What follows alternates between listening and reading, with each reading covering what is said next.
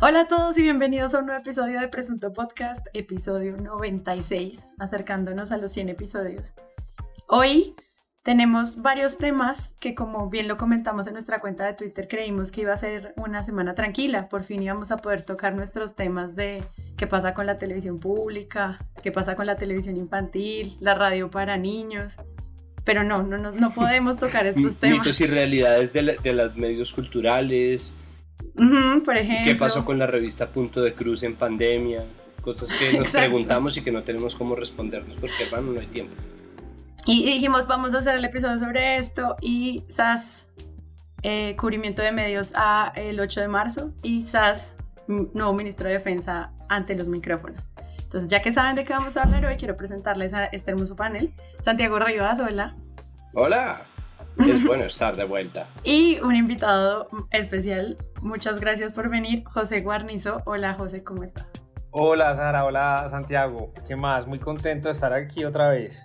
Bueno, eh, nosotros felices de que aceptes la invitación. Entonces, les recuerdo, Presunto Podcast tiene una página web que es www.presuntopodcast.com y además de que pueden encontrar ahí todas las redes sociales donde nos pueden encontrar y las plataformas de podcast, etcétera, etcétera, pueden encontrar el botón más lindo del mundo que es el que dice Patreon y ese es el lugar en el que ustedes pueden sumarse a donar y apoyar este proyecto que no solamente eh, pues sale cada semana para todo el mundo, sino que también tiene conversaciones todos los días sobre actualidad nacional para la comunidad de Patreon. Entonces, si usted quiere sumarse, acá estamos.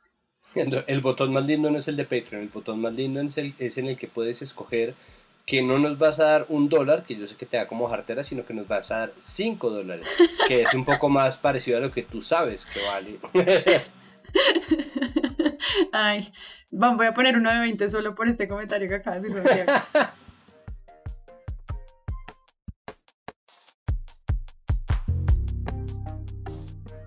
Hicimos un episodio, si ustedes escuchan Presunto en Orden, el episodio anterior estábamos hablando sobre cómo se hace cubrimiento de la acción colectiva en las calles, específicamente para las mujeres que salen a marchar.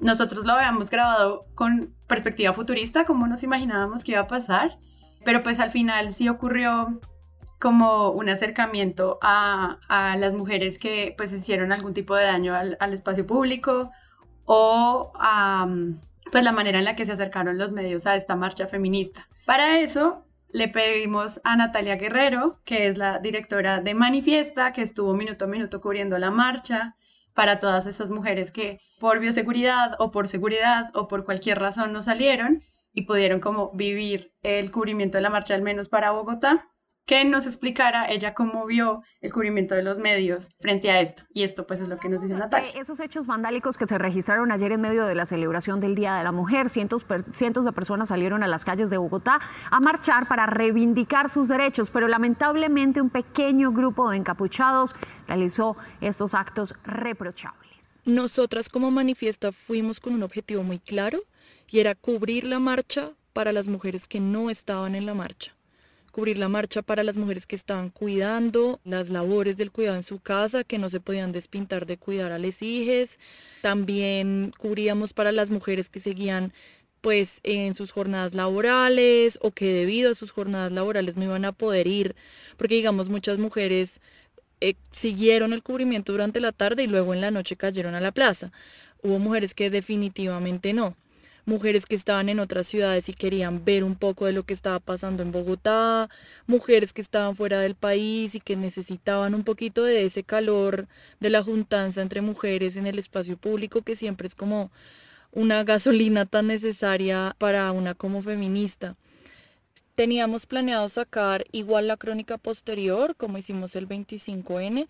Sin embargo, al otro día el enfoque que, que, habíamos planeado cambió un poco debido pues a esa criminalización, digamos que episodios de la marcha y eventos de la marcha, como de todas las marchas en este país, que tiene que ver con la acción directa y que nosotras como medio y yo a título personal pues reivindico y siento como necesarias, como todas las otras cosas que hubo en la marcha.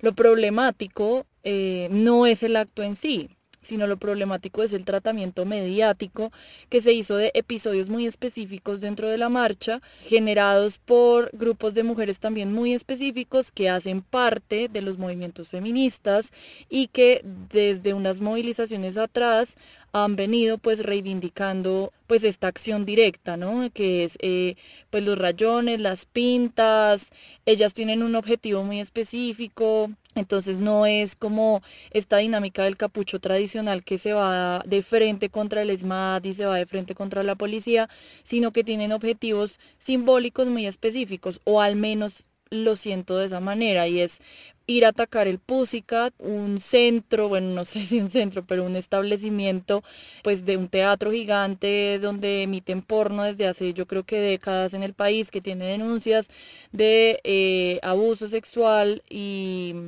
y pues que sigue funcionando sin ningún problema.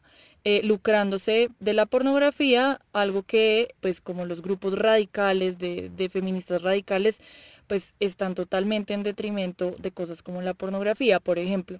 Entonces, eso es un objetivo. Otro gran objetivo son las iglesias, ¿no? Y pues no voy a ponerme a explicar por qué, pero las iglesias son como un gran objetivo de los parches que hacen acción directa desde hace varias marchas. A mí me parece muy interesante como poder analizar desde el periodismo esta acción directa feminista, porque es una acción directa que dista de la acción directa que conocemos del capucho tradicional. Y también parece muy bello eh, ir viendo cada marcha como esa reivindicación que las mujeres están generando de la figura que tenemos en la cabeza del capucho, ¿no? O sea, acá en Colombia hablamos de capucho y tenemos como un imaginario muy bien formado y estas mujeres se han abierto campo como en la capucha, ¿no? Que es, o sea, que no es algo como tan común o que es un imaginario más reciente. Hay mucho por explorar y esa como lo maravillada que me siento contrasta con eh, como la decepción que siento como de esa visión tan obtusa del periodismo que lo único que puede ver en esto eh, es como esa criminalización y ese estigma y las vándalas y la jornada vergonzosa como lo tituló Semana. Y pues es muy triste porque acá está pasando algo nuevo y, poder conocer el cuento, ¿no? O sea, qué es lo que está pasando, por qué estos locales, por qué esta manera de hacerlo, de dónde viene esta rabia, cómo se organiza. Y, ver como que no emociona y no genera esas preguntas para periodistas y para periodistas mujeres, pues es, es como súper decepcionante, pienso yo.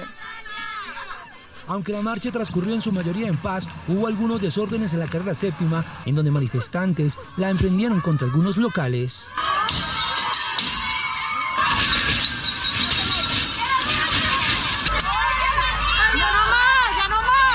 La marcha culminó en la Plaza de Bolívar, donde algunas pintaron con grafitis. A mí, eh, en términos del cubrimiento mediático ah, al vandalismo en las manifestaciones, y como caso específico y especial a las manifestaciones feministas, me parece que hay muchas cosas que decir, voy a tratar de, decirlas concisamente. Lo, primero es que eh, es difícil pedirle a un medio que no cubra la violencia, pero por otro lado sí es importante pedir contexto. Yo soy partidario del contexto sobre todo porque el contexto lo que permite hacer es un cubrimiento proporcional. Es decir, el vandalismo sí va a ser noticia, no hay nada que hacer. Si queman la puerta de una iglesia o pretenden quemar una iglesia, eh, por mucho que tengan la justificación teórica para eso, se trata de un acto de violencia que los medios tienen que cubrir e incluso algún medio se va a indignar al respecto. Es decir, eso hace parte de las manifestaciones. Otra cosa distinta es decirle a la gente cómo se supone que deba manifestarse. Entonces,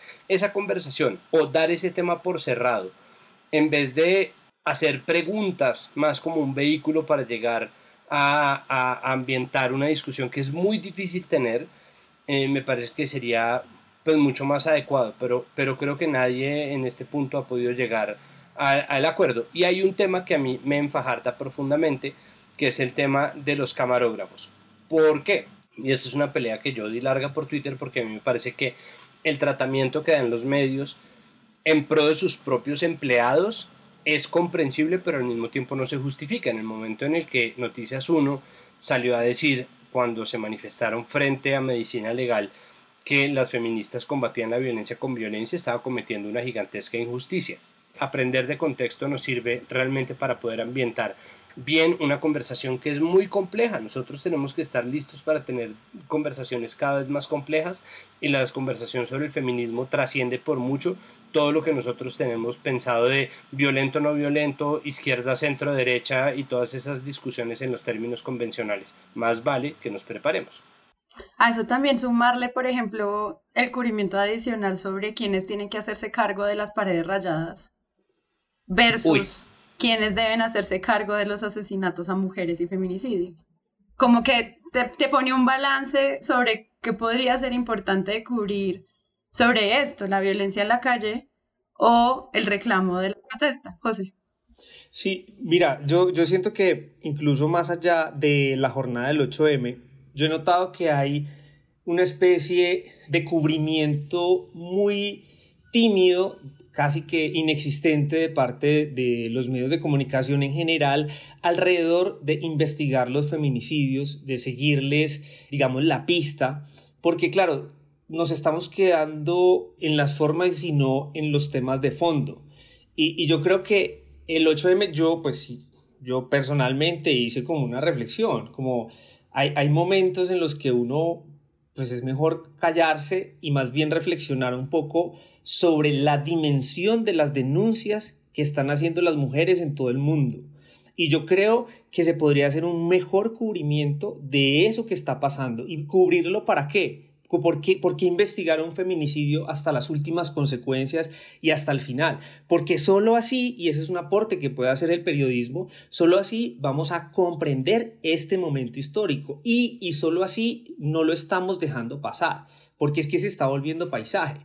Y yo pienso que ahí debería centrarse mucho la discusión, el pobre cubrimiento que estamos haciendo sobre estos crímenes sistemáticos y, y que no solamente se están dando en Colombia, sino en todas partes del mundo. Pues es que ahí entra, y, teniendo en cuenta esa, precisamente esa noticia que yo había olvidado, que sacó, si no estoy mal, Caracol Noticias y Blue, que son la misma casa editorial, sobre las mujeres a las que habían enviado a limpiar los estragos de las mujeres, pues eso es casi que triple victimización y es la repetición de un cubrimiento machista y eso simplemente apela a algo que ya se ha hecho en este podcast, que es pedirle a los medios que se sepan poner eh, al menos unos lentes de, género para tratar de entenderlo a la luz de las discusiones que se están dando y a los cuales en general el espectro de los medios grandes, yo no estoy diciendo los periodistas como individuos o como...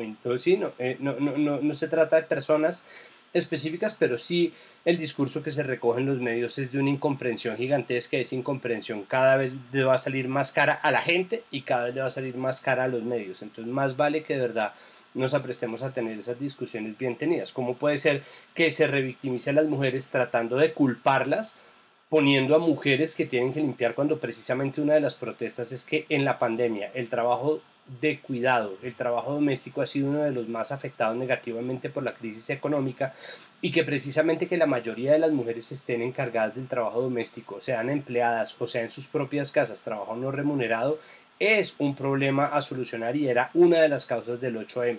Y era una cosa que estaba ahí desde el comienzo. De Justicia ha sacado informes, la Secretaría de la Mujer de Bogotá ha sacado informes. O sea, son cosas que están en el aire. No, no toca hacer un trabajo demasiado exhaustivo pues para entenderlo.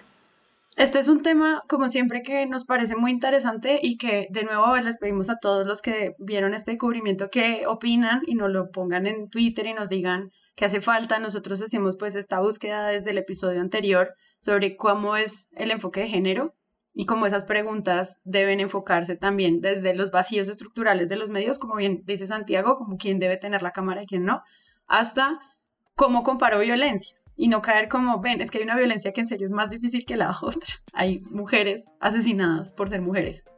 Hay paredes rayadas. Fin, o sea, como que eso es tan incomparable que no tiene ningún sentido.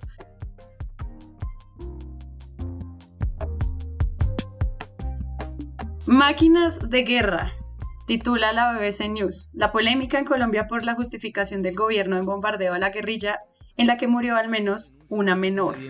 Luego del bombardeo el pasado 2 de marzo en la vereda Buenos Aires, a orillas del río Ajajúa, en el departamento del Guaviare. Un bombardeo contra las disidencias de las FARC, donde inicialmente dio el reporte las autoridades de 10 personas dadas de baja y 3 heridas, y entre ellas mencionaba un solo menor de edad.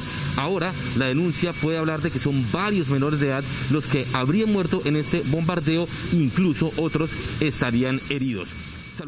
¿Cómo podemos empezar a, evaluar este tema? Primero desde las declaraciones de las personas que hacen la denuncia, cómo son tomadas por los medios sobre estos temas, cómo es, por ejemplo, la relación y la fuerza que se le da a una fuente como Roy Barreras o Holman Morris, y luego cómo empiezan los medios a darle voz a el nuevo ministro Diego Molano, quien lleva un mes en el cargo y está dando declaraciones del tipo. En esos grupos no, es que cuando usted tiene un joven combatiente es un joven que atenta contra la sociedad colombiana, que protege a un narcocriminal y que puede desarrollar actividades terroristas que ponen en riesgo a la sociedad. El derecho internacional humanitario lo que le permite a nuestras fuerzas militares y policías es aplicar el uso legítimo de la fuerza en defensa de la sociedad y con el principio superior de garantizar que ese tipo de hechos no se sigan cometiendo. Es que aquí no estamos hablando de que había eh, un, eh, alguien aprendiendo para el ICFES, aquí lo que tenemos es un terrorista como Gentil Duarte que ha preparado jóvenes máquinas de guerra que atentan contra la sociedad colombiana, que cometen actividades de narcotráfico, que cometen actividades terroristas. Entonces, por supuesto, yo que fui director del ICF tengo absoluta claridad. ¿Cómo ven ustedes esto antes de que nos entremos a evaluar el cubrimiento de la juventud? Que siento que es un tema también un poco más amplio. Esta noticia, ustedes como consumidores, ¿cómo la perciben desde el principio, como el acercamiento a estas fuentes, antes de pues ya caer en darle micrófono a este tipo de declaraciones? Creo que aquí hay una responsabilidad extra cuando uno tiene la posibilidad de respuesta inmediata y en ese caso la responsabilidad mayor recae sobre las emisoras de radio.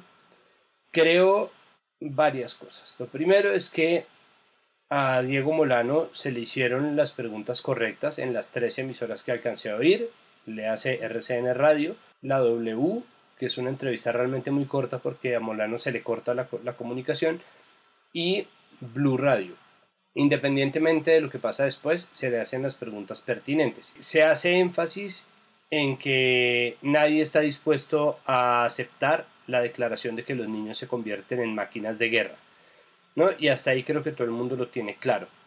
Sin embargo, hay muchos elementos del discurso del ministro Molano que no me parece que se estén tomando lo suficientemente bien o que, o, que se estén abordando con el suficiente rigor. El primero de esos es algo que todos nosotros, es un error que todos cometimos hasta donde yo vi, y es hablar, por ejemplo, del derecho internacional humanitario y permitirle al, al ministro Molano hablar del derecho internacional humanitario. Si yo hubiera estado en una de esas emisoras, seguramente yo también lo habría hecho. ¿Cuál es la diferencia? Que la descubrí gracias a Humberto de la Calle. El derecho internacional humanitario sirve para los países que se encuentran en este momento en medio de un conflicto bélico reconocido como tal. Las FARC, que estaban en un conflicto, pese al negacionismo del partido de gobierno actual, que están en un conflicto político con el gobierno, hicieron un acuerdo de paz y las disidencias como las disidencias de Gentil Duarte, que es eh, a quien se supone que estaban buscando cuando bombardearon este campo en Calamar, en el departamento del Guaviare, no son eh, agentes políticos en conflicto, sino bandas criminales que no tienen ningún tipo de agencia ni reconocimiento político como tal. Por lo cual no es el derecho internacional humanitario el que entra a regir, lo que quiere decir que en las emisoras de radio y yo en Twitter y todo el mundo perdimos un montón de tiempo discutiendo sobre eso. Pero además el derecho internacional humanitario, que es otra cosa que dice el ministro Molano, no le permite a nadie disparar contra nada. Eso es mentira. Y es importante que esas aclaraciones existan. Hay algunos dentro de las mesas de trabajo de las emisoras que lo supieron muy bien y que lo señalaron y sin embargo la, discusión se centró en ello. ¿Qué rige en estos casos? La legislación colombiana, que está basada en la Declaración de los Derechos Humanos, que es la base de nuestra Constitución. Y la legislación colombiana determinó varias cosas. La primera es que los menores de 18 años son menores de edad en la guerra. B, que todos los menores de, de edad en la guerra son tratados como víctimas. Y se debe proceder en consecuencia con eso. Y sé, pues, que, que esos principios básicos de proporcionalidad, distinción, eh, reconocimiento, pues son responsabilidades del Estado. Y esto ya es un principio que ni siquiera que ni siquiera está dentro de la Declaración de los Derechos Humanos, sino que viene al derecho básico de guerra. De pronto estoy cometiendo un error, pero es simple. Todos los militares tienen que haber hecho reconocimiento antes de hacer un bombardeo. Uno no puede hacer un bombardeo sin haber hecho un reconocimiento previo de inteligencia militar, porque primero tienen que darle al objetivo que están buscando, en este caso en Duarte. Segundo, tienen que verificar que no haya civiles que puedan mm, convertirse en daños colaterales, sino por la más sencilla noción de humanidad, al menos por evitarle demandas millonarias al Estado. Y tercero, que no haya menores de edad precisamente porque los menores de edad están tipificados como víctimas del conflicto según la legislación colombiana y por lo tanto no debería haberlos. ¿Cuál es la responsabilidad del Estado? La responsabilidad del Estado es simplemente no bombardear si están ante la duda de tener o no. Y ahora que tú estás hablando de derecho internacional humanitario, aprovechamos e invitamos a Luisa Fernanda Gómez de Colombia Check a que nos explique ellos desde Colombia Check cómo están haciendo el chequeo frente al derecho internacional humanitario de si eh, los, los niños soldados pueden o no ser blancos legítimos y pues el trabajo también de chequeo que implica para ellos también trabajar directamente con la fuente desde otra perspectiva. Cuando en noviembre del 2019 el senador Roy Barreras dio a conocer que en un bombardeo ordenado por el entonces ministro de Defensa Rodrigo Botero habían muerto menores, Rafael Nieto Loaiza salió en defensa del gobierno a través de un hilo de 12 trinos en Twitter. En uno de esos trinos, Loaiza dijo, abro comillas, los menores de edad, incluso los menores de 15 años que empuñan armas, son combatientes y por tanto son blancos legítimos y no están protegidos por el derecho internacional humanitario, sin importar la edad que tengan. Cierro comillas. La realidad es que, a pesar de que en algunas circunstancias los niños soldados sí pueden ser blancos legítimos bajo el derecho internacional humanitario, no es verdad que éste no los proteja. Tanto ante el DIH como ante otros instrumentos internacionales y nacionales, los niños gozan de un estatus de protección especial. Pero vamos paso a paso. Primero, según el Estatuto de Roma, es un crimen de guerra reclutar o alistar a niños menores de 15 años. Segundo, en el Código Penal colombiano, el delito de reclutamiento ilícito cobija a menores de 18 años.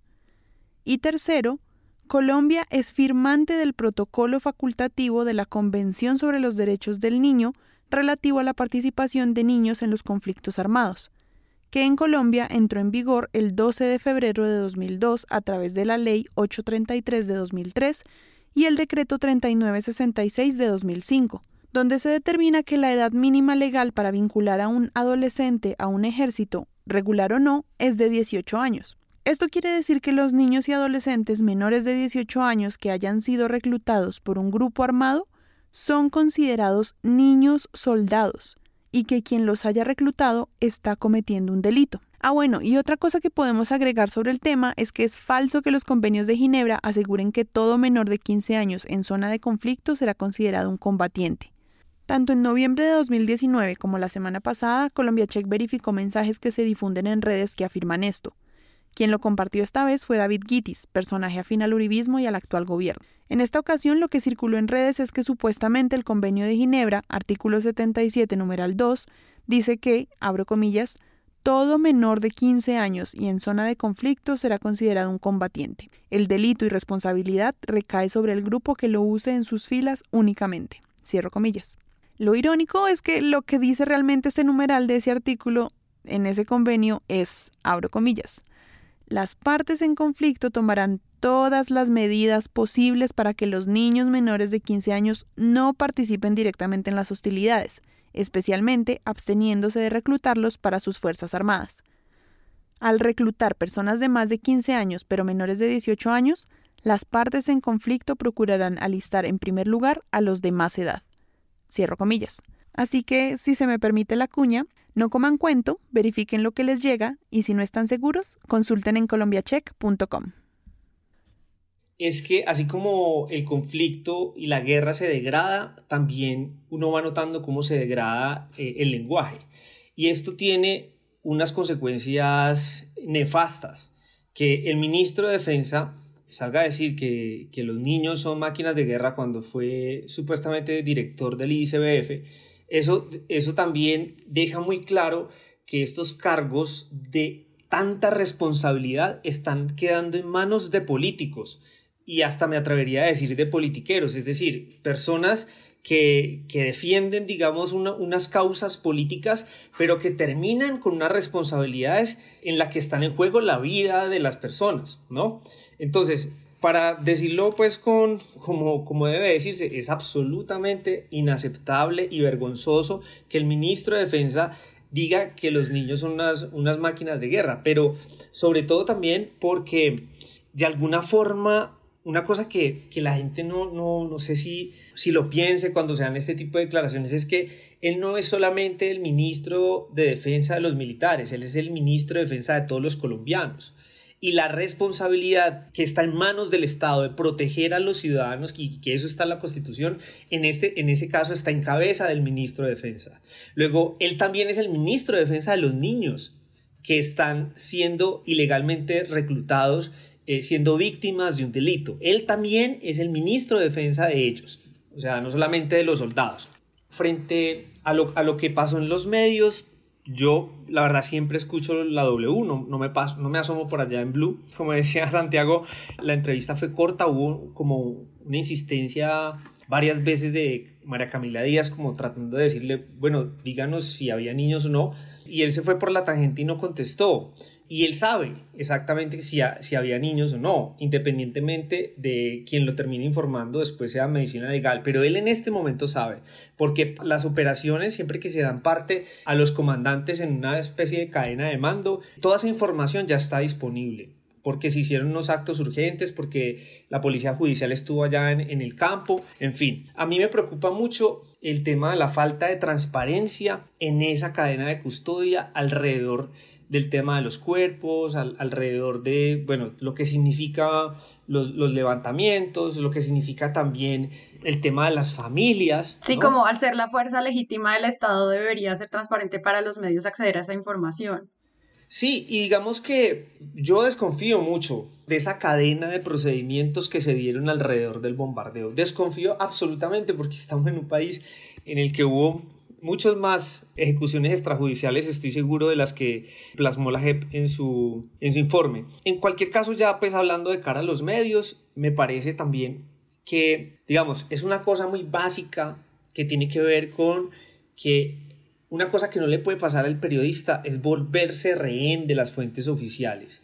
Y, noté muchos titulares por ahí que hacían énfasis solamente pues en las, en las frases del ministro, ¿no? El titular de semana era, por ejemplo, eh, no se podía saber si había niños y ya a punto, la declaración del ministro, pero un poco la tarea del, periodista, por supuesto, es incluso a veces cuestionar al poder, pero no cuestionarlo porque odia el poder, es porque el periodista está en un lugar distinto al, al, del poder y por, y por supuesto puede ver con ojos críticos al poder y, ese lugar desde donde está parado está más cerca del ciudadano. Los ciudadanos tienen derecho a conocer qué pasó en ese procedimiento del bombardeo. Pero además de eso, porque no es, no es, no es ni siquiera el derecho del periodista que tiene acceder a la información, es que los ciudadanos tienen derecho a saber. Y todas las acciones del ministro y de toda la comandancia de las fuerzas militares hacia abajo en esa cadena de mando están sujetas al escrutinio público. Y yo creo que por ahí es donde se debe dar el cubrimiento. Y por último, me parece que se nota un poco mucho desconocimiento por parte de la prensa alrededor de, de las implicaciones que tiene, por ejemplo, un bombardeo. Y estamos hablando que ya tenemos un país con un conflicto de más de 60 años y, y los, y, la prensa colombiana no es experta en los temas de conflicto. Y eso quedó ayer. Que hablamos lo mismo con las drogas, como porque no somos expertos en cubrir narcotráfico. ¿Qué es esto? Claro, porque la mayoría, salvo muy, excepciones, por supuesto, y, grandes trabajos periodísticos que se han hecho en este país, no, no, no quiero generalizar, pero para la dimensión que tuvo el conflicto en Colombia y que ha tenido, e, ese cubrimiento se hizo por teléfono y ese cubrimiento se hizo primando la versión de las fuentes oficiales. No, no son tantos los periodistas que van al terreno y que van a la zona y que, y que verifican y que, hacen investigaciones alrededor pues, de estos temas. E, era eso. Sí, pues era difícil sobre todo porque además muchos que iban a territorio a hablar con los, con los guerrilleros eran tildados de guerrilleros también. Después del Caguán la arremetida que hace Álvaro Uribe contra los, contra los periodistas que, que cubrían el Caguán es gigantesca. Una, una cosa con respecto a la cadena de custodia, pues es que hay dos problemas. El primero es que la Fiscalía y la Defensoría del Pueblo actual decidieron que iban a centralizar las cifras, lo que quiere decir que se unifica la versión en las cifras de la Fiscalía lo que subordina la recopilación de información por parte de la Defensoría del Pueblo, o sea que la Defensoría del Pueblo en este momento hace incluso menos de lo que ya venía haciendo, gracias a la gestión en gran parte del defensor Carlos Camargo. Pero dentro de la cadena de custodia aparecieron muchas alertas tempranas realizadas por la Defensoría del Pueblo en 2019 que daban cuenta efectivamente de la presencia de menores de edad en ese, en ese lugar, en Calamar, Guaviare, que fue bombardeado. Y una cosa más, el problema es que las denuncias que hace Holman Morris que es una persona que se describe a sí misma en su cuenta de Twitter como líder progresista, se toman como las denuncias de alguien que está buscando hacer política. Independientemente de si Holman Morris está haciendo política o no, las denuncias son lo suficientemente serias como para tomárselas en serio y es una locura que salga el ministro Molano a salir con esta declaración de no estaban preparándose para el ICFES y son máquinas de guerra cuando a. Existen estas denuncias. B. La legislación colombiana no permite que se bombardee sobre menores de edad, pero sobre todo, C.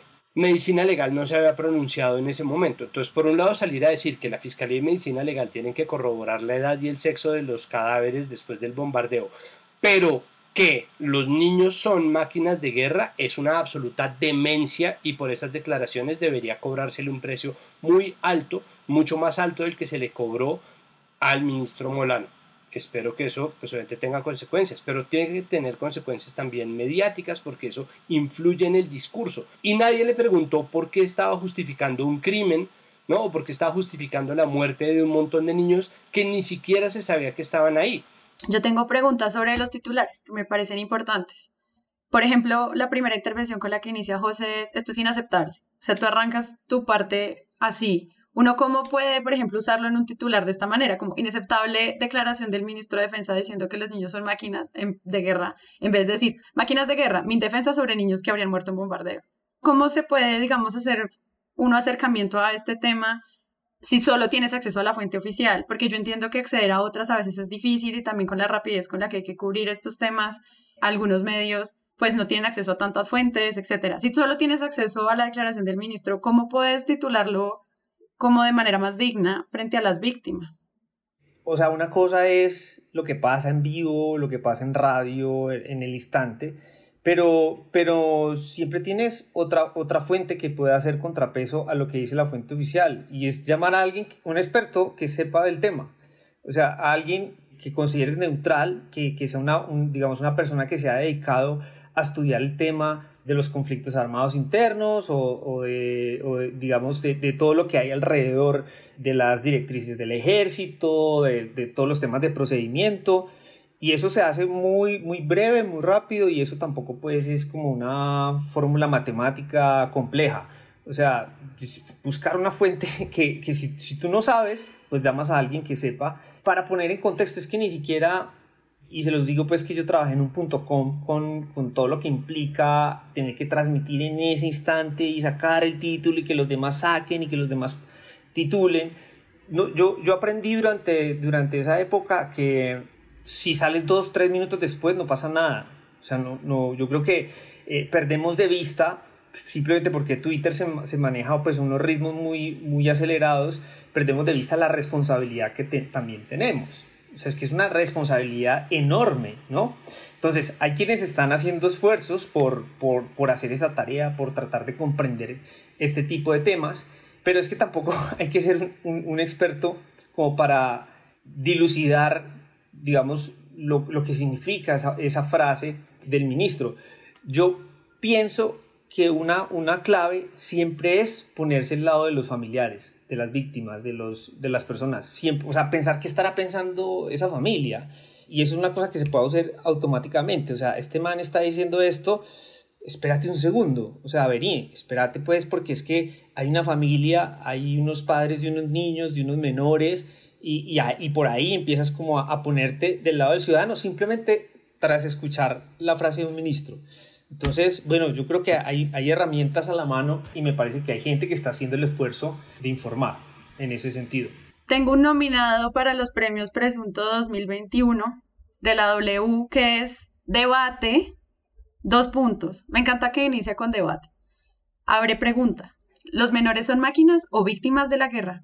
¿Qué pensar, por ejemplo, de ese tipo de preguntas? O sea, cuando se plantean desde los medios, sobre todo con el impacto tan amplio que tiene un medio como la W y que titule con debate, digamos como yo entiendo cuando buscas a la otra fuente y quieres traer un montón de fuentes a traer al tema y quieres crear un programa al respecto, que eso está bien, como en términos de panel y paneles de opinión es un gran formato, pero cuando lo pones así, estás dándole a entender a la gente que puede opinar entre ambas opciones, o sea, como invitemos a las audiencias a que voten ya.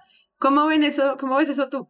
Cada vez que existe un hecho así de horrible, yo creo que por cuenta de la gran distancia que hay en un país tan centralista como Colombia y por el privilegio enorme del que disfrutamos en general los periodistas de poder eh, tener un sueldo y trabajar desde nuestras casas en este momento en pandemia confinados, es decir, sea por las razones que sea, eh, este tipo de episodios cruentos y, y, dolorosos son la feria del falso debate. Entonces, esos, esos debates que se plantean, si uno le pregunta al community manager que tituló esa nota o si uno le pregunta al editor web que, que tituló esa nota, eh, seguramente está partiendo de la base de que la gente le va a dar un palo durísimo al ministro, ¿no? Le va pues obviamente todo el mundo va a decir que no son máquinas, pero eh, eh, obviamente lo que están dando es la opción de que haya gente que vaya y responda que efectivamente son máquinas de la guerra, desconociendo por completo el país en el que nos encontramos, en el que sea por fuerza del troll, del bot o del seguidor honesto, alguien va a salir a esgrimir esa, ese discurso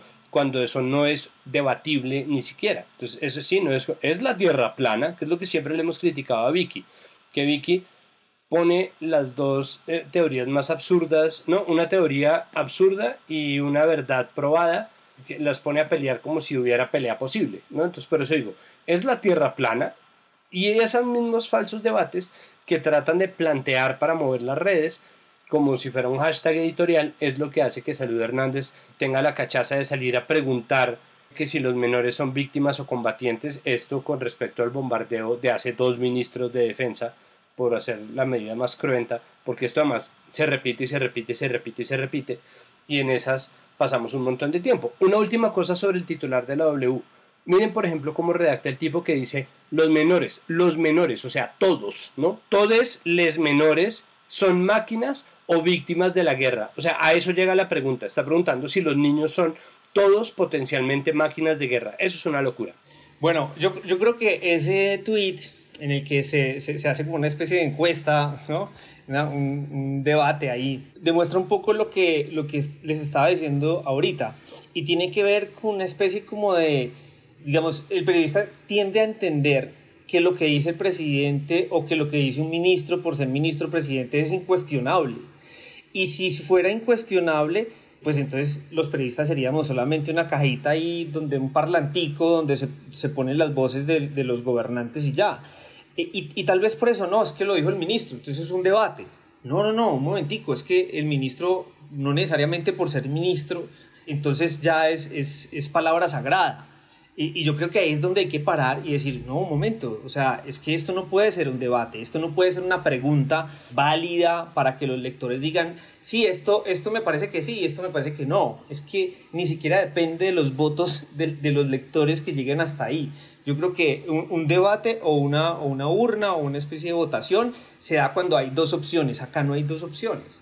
acá hay una salida de, de un ministro, pero esas declaraciones son cuestionables y se pueden cuestionar.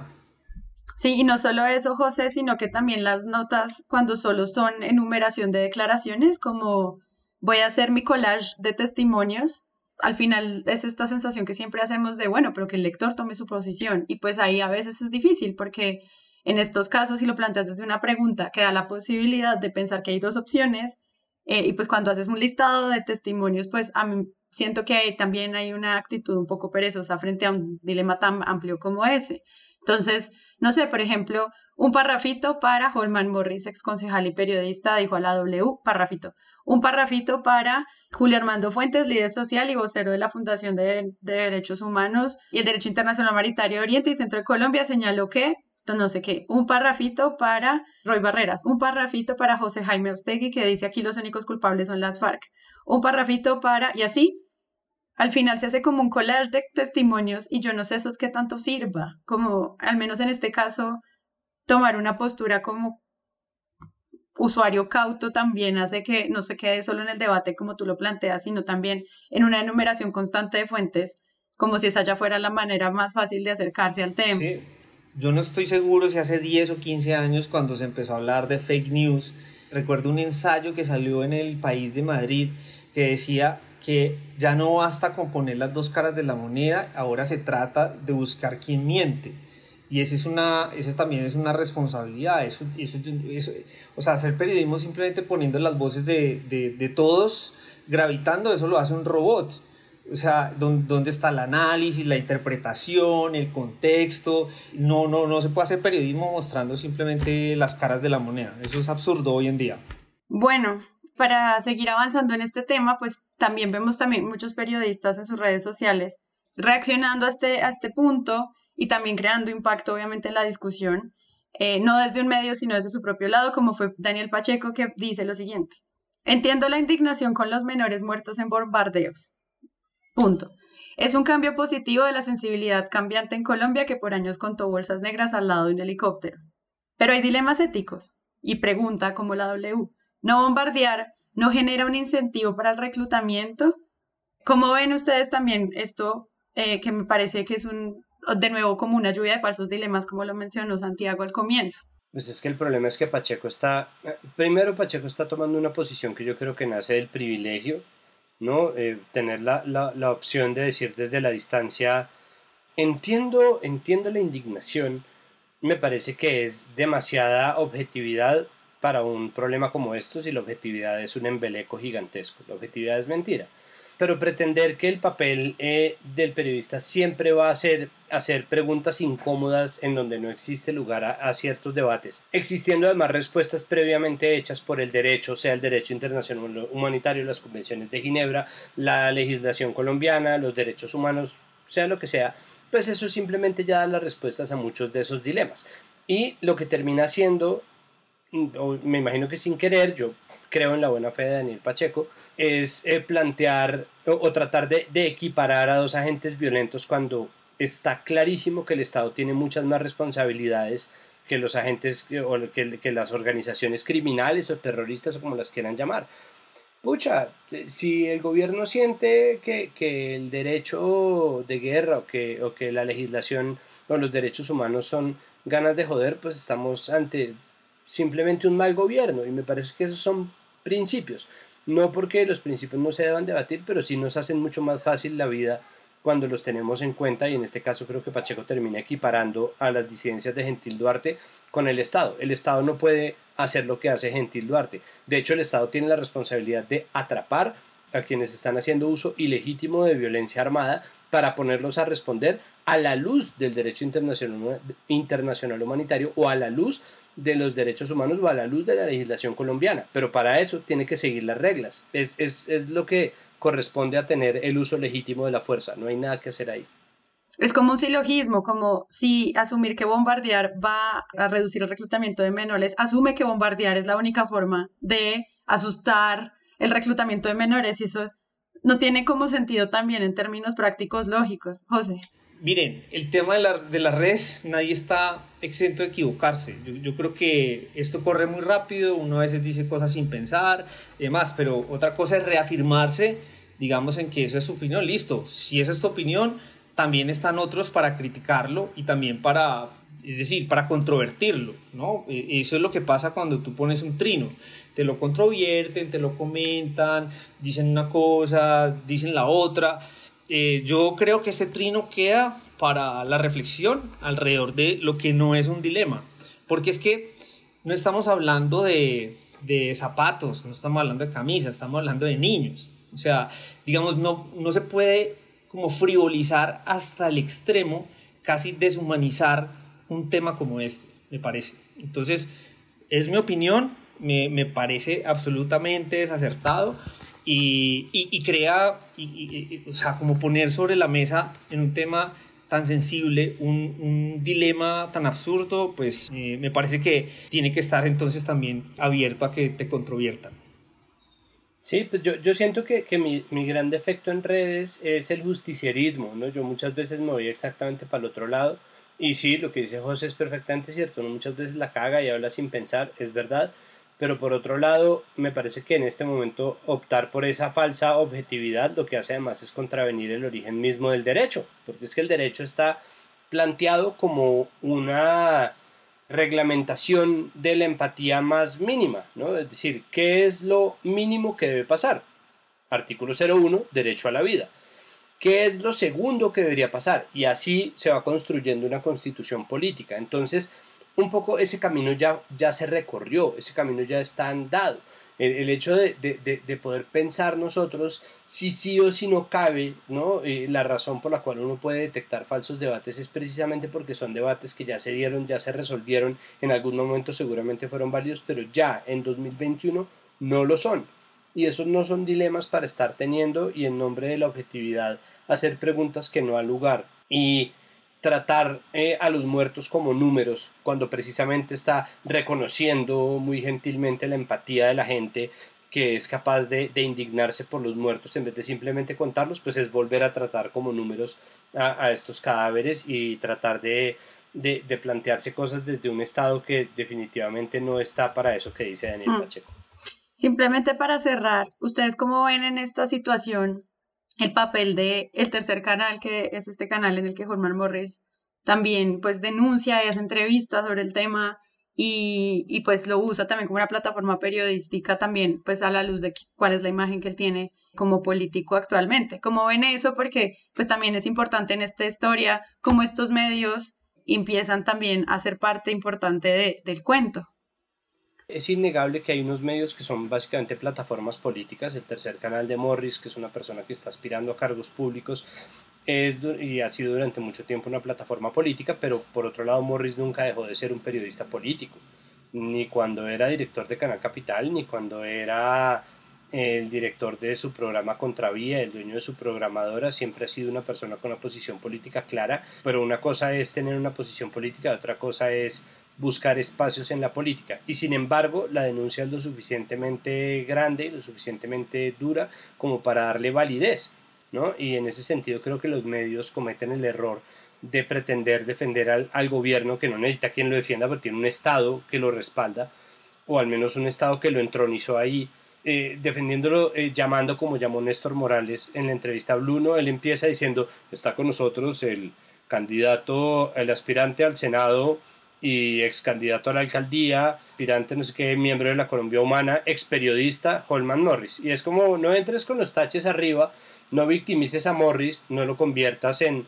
No lo, además, no lo conviertas en un héroe porque eso finalmente es lo que está haciendo, lo está convirtiendo en un mártir a de esta causa, está haciendo una denuncia, Morris termina diciéndole pues que vamos al territorio y Morris efectivamente hace lo que yo creo que es correcto es irse al territorio pero termina esa entrevista en los 10 minutos más desperdiciados de la historia.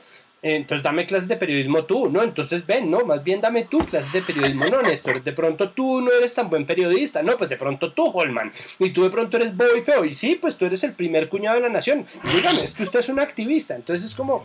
Néstor, Néstor, tú no me vas a decir ni me vas a dar tú a mí a dar clases de periodismo, por favor. Tú no me vas a decir que tú me rajas. Entonces dame tus lecciones de periodismo. Yo te respeto a ti podríamos hacerle un capítulo entero a esta mierda porque primero activista pues no es una ofensa decirle a Néstor Morales que es el primer cuñado de la nación es ser uno un tuitero no portarse como un tuitero. Entonces se, se desvirtúa completamente todo. Y al final de ese rifirrafe después de ese rifirrafe no tenemos nada porque no se resolvió nada en absoluto, no se dilucidó ni se descubrió los hechos, ni el número de muertos, ni los menores en presencia, ni no, nada de nada, sino simplemente un intercambio entre una persona que dice que uno no es periodista y el otro que le dice que él tampoco es periodista y así seguimos. Y, y, pues bueno, eso también es una responsabilidad de los medios, ¿no? Dar discusiones que estén un poco más arriba de lo que se dice en redes sociales. Mira, el caso del tercer canal es que se llama así o qué tiene una característica muy particular. Primero, Holman Morris es un periodista que ha tenido pues una larga carrera pues y que ha ha, sabido, digamos, ejercer el, periodismo, pero por otro lado, ahora pertenece a, pues, a una causa política, defiende a un político que es Gustavo Petro, en fin, y eso ya comporta un sesgo. O sea, inevitablemente hay un sesgo, o sea, hay un filtro que, que hace, digamos, que todo también se pueda tomar con, con cierta reserva en la defensa de una causa política. Sin embargo, me parece que digamos, lo que, hace, lo que hace es totalmente válido, es decir, periodismo lo puede ejercer cualquiera, cualquier persona puede ejercerlo en este país, eh, y es tan abundante los sesgos que hay en los medios tradicionales que no pertenecen a los partidos políticos, pero que sí pertenecen a emporios económicos, que el tercer canal simplemente es, es, es uno más, ¿no? O sea, digamos que en los canales, en los medios privados hay muchos sesgos también y sesgos políticos. O sea, que, que digamos, eh, el, y, esto no, pues es, no me lo estoy inventando. La, la, revista Semana en este momento está defendiendo la causa política del expresidente Álvaro Uribe, con sus portadas, con todo lo que hace, ¿no? Entonces digamos que ahí también hay un sesgo y en, y en otros medios también se pueden ver sesgos. Me parece triste que, que se haya desarrollado, digamos, esa, esa entrevista por ese lado, porque eh, pues, ¿de qué estaban hablando? O sea, estamos hablando de niños en, en un bombardeo, ¿cierto? Y, y yo pienso que se, se, desvirtúa, digamos, un poco el, el, tema de fondo y que ese es, me parece que el que no hay, no hay que perder de vista. Bueno, pues, obviamente, este es un tema mucho más amplio pero que sí nos deja unas preguntas sobre falsos dilemas y que agradezco muchísimo a todas las personas que nos enviaron esto como titulastres porque demuestra que sí nos estamos dando cuenta que hay preguntas que en este punto no hay que hacer y que las otras preguntas sobre la transparencia, por ejemplo, de esta información y cómo el ejército está haciendo como sus actividades de inteligencia, pues son un poco más amplias que si discutimos esto como a estos niveles eh, semánticos. Entonces, muchas gracias Santiago Rivas. Muchísimas gracias. Sí, falsos dilemas en todos lados, ¿no? Falsos dilemas en el 8M, falsos dilemas en el bombardeo de niños, lo grande es que nos están matando. Exacto. Ya. Exactamente. José, a ti gracias por conectarte. No, muchas gracias Sara y muchas gracias Santiago y bueno, ahí estamos hablando. Bueno, y yo soy Sara Trejos, a ustedes gracias por escucharme.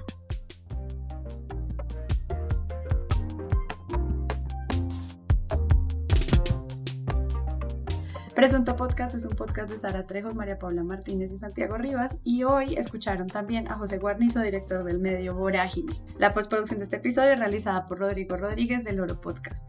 Les recordamos a todos que si quieren pueden ingresar a www.presuntopodcast.com y en el botón de Patreon sumarse como parte de la comunidad que ayuda cada día que este podcast salga semanalmente. Estamos muy agradecidos con el trabajo de nuestra comunidad y sobre todo gracias a las personas que nos comentan, nos critican, nos quieren y nos odian en redes sociales. Para nosotros este es un espacio de discusión crítica que queremos que crezca mucho más. Yo soy Sara Trejos y a todos gracias por escuchar.